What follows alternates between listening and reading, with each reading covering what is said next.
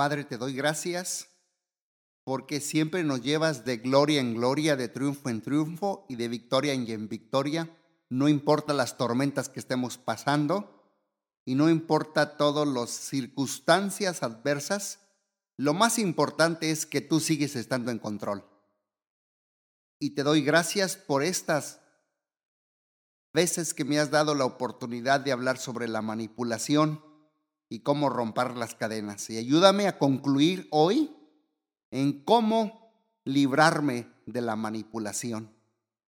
Gracias te doy en el nombre de Jesús. Amén. A todos los que me escuchan, hoy termino sobre la manipulación. Comenzamos con, con cómo romper las cadenas de control y luego nos fuimos a ver las características y las raíces, pero hoy vamos a hablar sobre cómo puedo liberarme de la manipulación, cómo librarse de la manipulación y les voy a dar 10 consejos, 10 acciones que son vitales. Acciones que te llevan a cambios, a cambios que te llevan a darte vida y a darte vida de Dios. Zoe. Número uno, consejo número uno, cómo librarme de la manipulación es decidir. Decide, decida, decido yo, no depender del manipulador. Consejo número uno, decide no depender del manipulador. Aquí hay que procurar tener una relación saludable, no tóxica, disfuncional y no codependiente. Una relación saludable que glorifique a Dios. Por eso necesito, necesitamos, necesitas decidir no depender del manipulador decide que tú y yo vamos a depender del Señor para satisfacer nuestras necesidades más profundas que ya mencionamos la vez pasada de pertenecer, de amor, de seguridad y de valoración. Decidamos, decide no depender del manipulador. Y te lo doy con una cita bíblica para apoyar este consejo. Lucas 6:35 dice, Amad pues a vuestros enemigos, haced bien y prestad, no esperando de ello nada, y será vuestro galardón grande, y seréis hijos y hijas del Altísimo, porque Él es benigno para con los ingratos y los malos. Número 2. Consejo número 2 de cómo liberarme de la manipulación. Saber. Necesito saber que el manipulador demostrará su exasperación hacia mí o hacia ti. Y aquí necesitas tú saber que no esperar que el manipulador entienda, no va a entender nunca. Él, su personalidad y su tendencia es manipular. Así es que sepas de una vez que no esperes que él entienda. No esperes que el manipulador esté ansioso por dejar su pecado de seguir queriendo manipular o seguir queriendo controlar. Mira lo que te dice la Biblia en este segundo consejo, de saber. Salmo 31 del 3 al 4. Porque tú eres mi roca y mi castillo por tu nombre me guiarás y me encaminarás. Sácame de la red que han escondido para mí, pues tú eres mi refugio. Wow.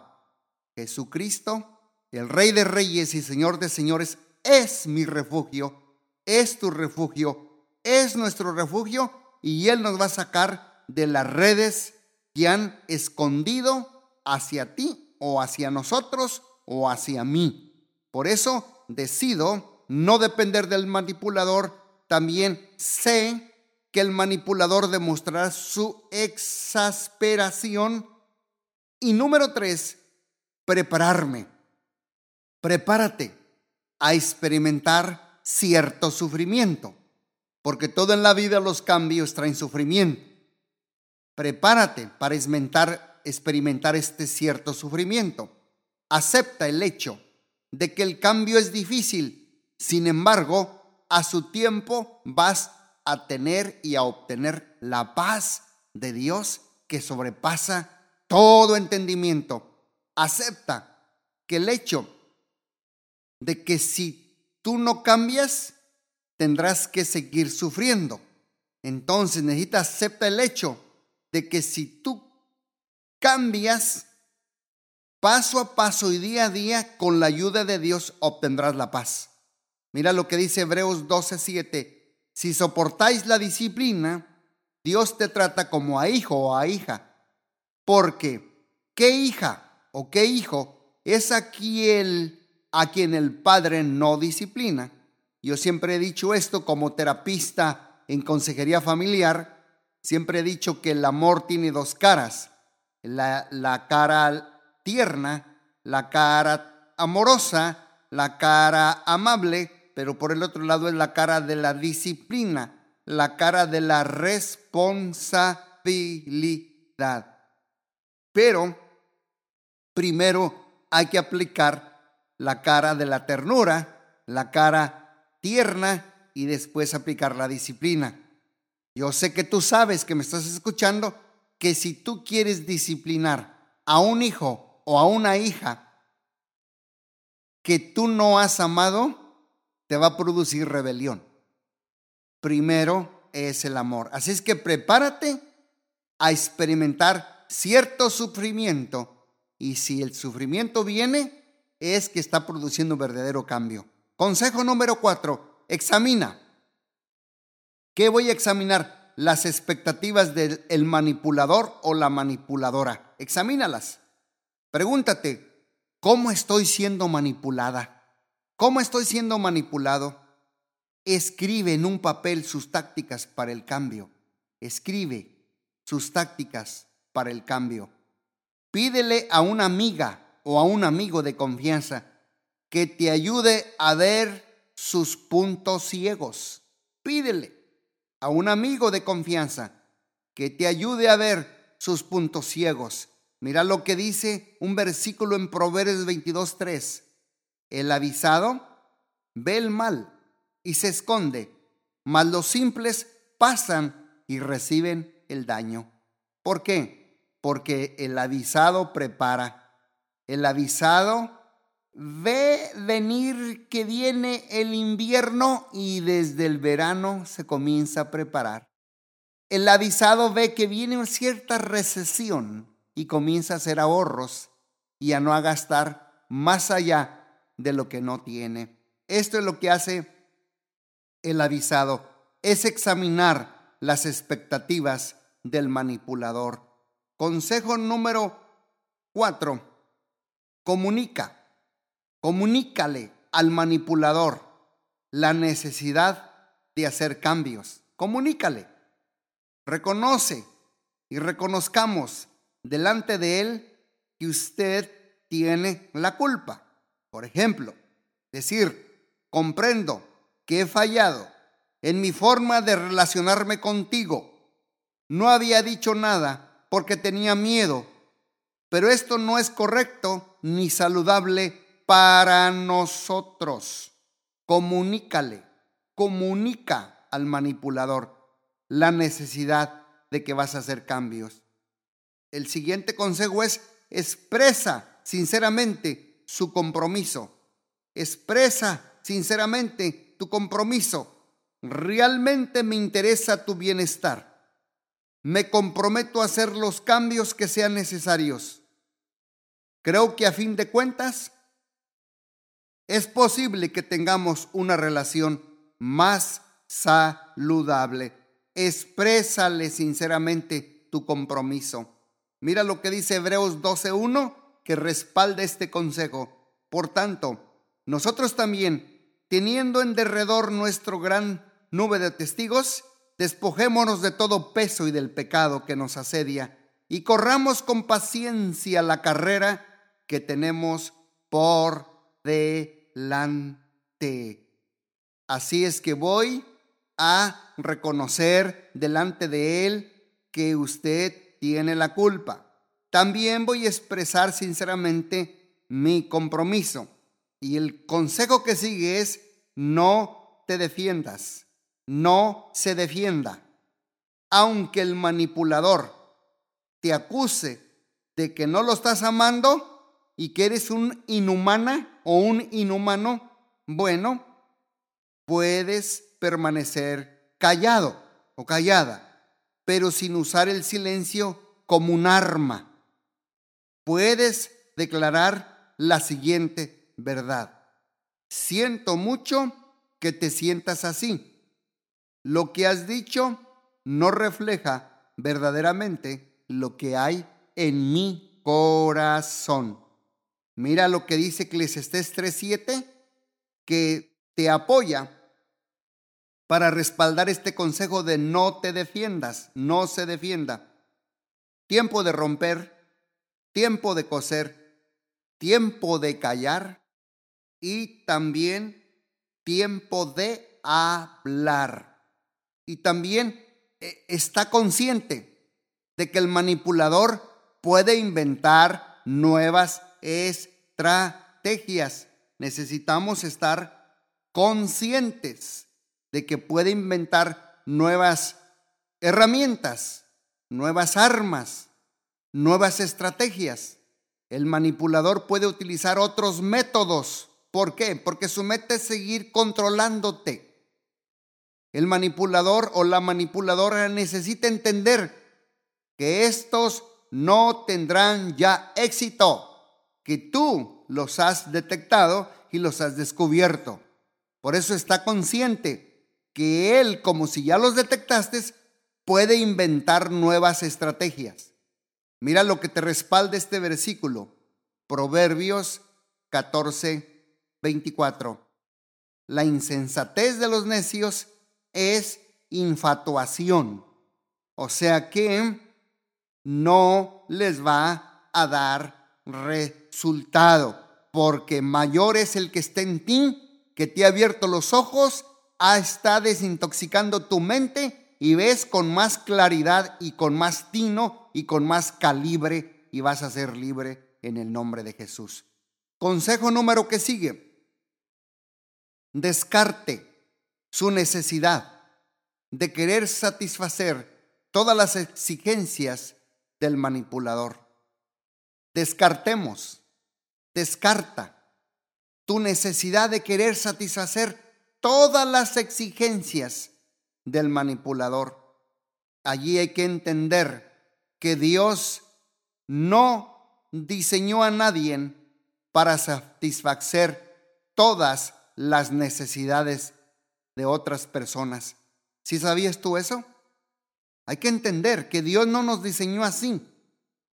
A nadie en este mundo para satisfacer todas las necesidades de la otra persona. Solo Dios. Él es eterno, Él es infinito, Él es omnisciente, omnipotente y omnipresente. Y Él puede todo, pero tú y yo somos finitos, no infinitos. Tú y yo somos limitados mientras estemos en este cuerpo. Por eso descarta tu necesidad de quererle satisfacer todo lo que el manipulador te exige. Hay que comprender que si tú satisfaces todas las necesidades del manipulador, hmm, entonces el manipulador no necesitará a Dios, no va a necesitar a Jesucristo. ¿Por qué? Porque pues tú estás satisfaciendo todas sus necesidades. Sabiendo lo que dice la Biblia en el Salmo 37, 4 y 5, dice, deleítate a sí mismo en Jehová, y Él te concederá las peticiones de tu corazón. Encomienda a Dios tu camino, confía en Él, y Él, solamente Él hará. Él brillará, Él responderá, Él triunfará, Él abrirá camino y Él abrirá puertas donde no hay. Por eso hay que descartar nuestra necesidad de querer satisfacer las exigencias del manipulador y llevarlos a que sepan que solamente en Cristo, llevarlos hacia Él. En Él se halla la esperanza y la libertad completa. Y penúltimo consejo, yo te invito a que allí en tu hogar memorices el libro de Gálatas capítulo 1, verso 10. Y tú tienes que apropiarte de esta enseñanza y repetirla. ¿Cuántas veces al día? Por lo mínimo tres veces al día. Es como cuando vas a un médico que te dice, tomes esta píldora o esta pastilla o este jarabe tres veces por día. Yo te animo, te exhorto, te motivo a que te memorices este versículo de Gálatas 1.10 y lo repitas tres veces por día. Dice lo siguiente, pues, ¿busco ahora el favor de los hombres o el de Dios? ¿O trato de agradar a los hombres? Pues si todavía agradar a los hombres, no sería siervo de Cristo. Fíjate bien lo que dice. O trato de agradar a los hombres. Si yo tratara de agradar a los hombres, entonces yo no sería un siervo de Cristo. Necesitamos buscar en todo agradarle a Él, porque Él es el Rey de Reyes y Señor de Señores. Por eso aquí en Memorízate Gálatas 1.10, reconoce que tú puede ser transformado por medio de la renovación de vuestro entendimiento. Por eso le, le llamamos a estas pláticas el detox mental, en la desintoxicación, la limpieza, la pureza mental de la mente. No sé si usted sabía que me está escuchando que la Biblia eh, explícitamente tangiblemente, puntualmente, nos habla de siete mentes. Y una de ellas es la mente de Cristo. Y Romanos 12.2, como también otro tipo de mente es la mente carnal, dice Romanos 12.2, no te conformes a este siglo, sino transformaos. De ahí viene la palabra metamorfosis, cambio de forma, transformaos por medio de la renovación de vuestro entendimiento, para que comprobéis cuál sea la buena voluntad de Dios, agradable y perfecta. Mira bien cómo termina este versículo. La voluntad de Dios es buena, aunque duela, pero es buena, es agradable, y aunque en el momento no, pero es agradable porque por la noche será el lloro y en la mañana vendrá el gozo y la alegría, y también es perfecta. Hay que renovar nuestro entendimiento, hay que renovar nuestra mente, hay que renovar nuestras actitudes. Y por último, rindámonos. Por último, ríndome, ríndete, ríndase, rindámonos. ¿A qué? A la voluntad de Dios y hay que buscarle agradarle a Él primero. Primero es Él, no es segundo lugar. Hay que tomar nuestra cruz todos los días y seguirle. Es muy beneficioso tomar nuestra cruz porque vamos a parecernos más a Cristo. Rindámonos a la voluntad de Dios y hay que comprender que Jesús no buscaba la paz a cualquier costo. No, Mira lo que dice, no penséis que he venido para traer paz a la tierra. No he venido para traer paz, sino espada. Mateo 10, 34. Y aquí hay que comprender que si yo y tú queremos ser como Jesús, tampoco debo buscar la paz a cualquier costo. No sacrifiques tu paz interna queriendo quedarte callado, tratar de agarrar, agradar al manipulador, sacrificando tu identidad, tu gusto, tu anhelo, tu querer y el yo que Dios te ha colocado dentro de tu vida. ¿Sabes por qué? Hay que rendirnos nada más a la voluntad de Dios, porque la Biblia dice en Proverbios 29, 25, el temor del hombre nos pondrá lazo, mas el que confía en Dios será exaltado. Fíjate bien lo que dice aquí, el temor a un cónyuge, el temor a una esposa, el temor a un esposo, el temor a un hijo que es manipulador, el temor a una hija que aunque no viva conmigo me manipula, te va a poner lazo, te va a poner una soga, te va a llevar preso emocionalmente, mentalmente, te va a mantener en cautiverio. El temor del hombre nos pone lazo. Yo recuerdo siempre ese pensamiento que leí hace mucho tiempo que dice, el que teme al hombre teme a todo. El que teme a Dios no teme a nada. ¿Quieres tener el temor de Dios? Pues te voy a dar esto extra. El principio de la sabiduría es el temor a Jehová. Y el temor del hombre sí pone lazo, sí esclaviza, sí controla, sí manipula, sí quiere tomarte preso. Pero si tú confías en Dios, si tú descansas en Dios y si tú buscas la voluntad de Dios en primer lugar y te rindes, vas a ser exaltado, porque el que se humilla será exaltado y el que se exalta será humillado. Y con esto termino para hacer una oración. Los tres lugares donde Dios vive, los tres palacios de Dios es, de acuerdo a Isaías, la altura. Dice, yo habito en la altura, en la altura, en lo alto, en la adoración alta. Yo habito en la altura. Yo habito también en la eternidad. Yo soy eterno. Soy un Padre de gloria eterna. Habito en la altura, habito en la eternidad. Y el tercer palacio es, porque yo habito con aquel que es humilde de espíritu humilde y quebrantado de corazón.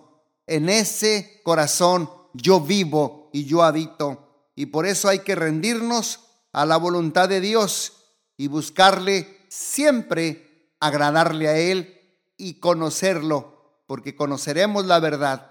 Y la verdad en Cristo es la que nos va a hacer libre para romper todas las cadenas de control para poder aplicar toda esta verdad en nuestras vidas, porque poder viene por conocimiento.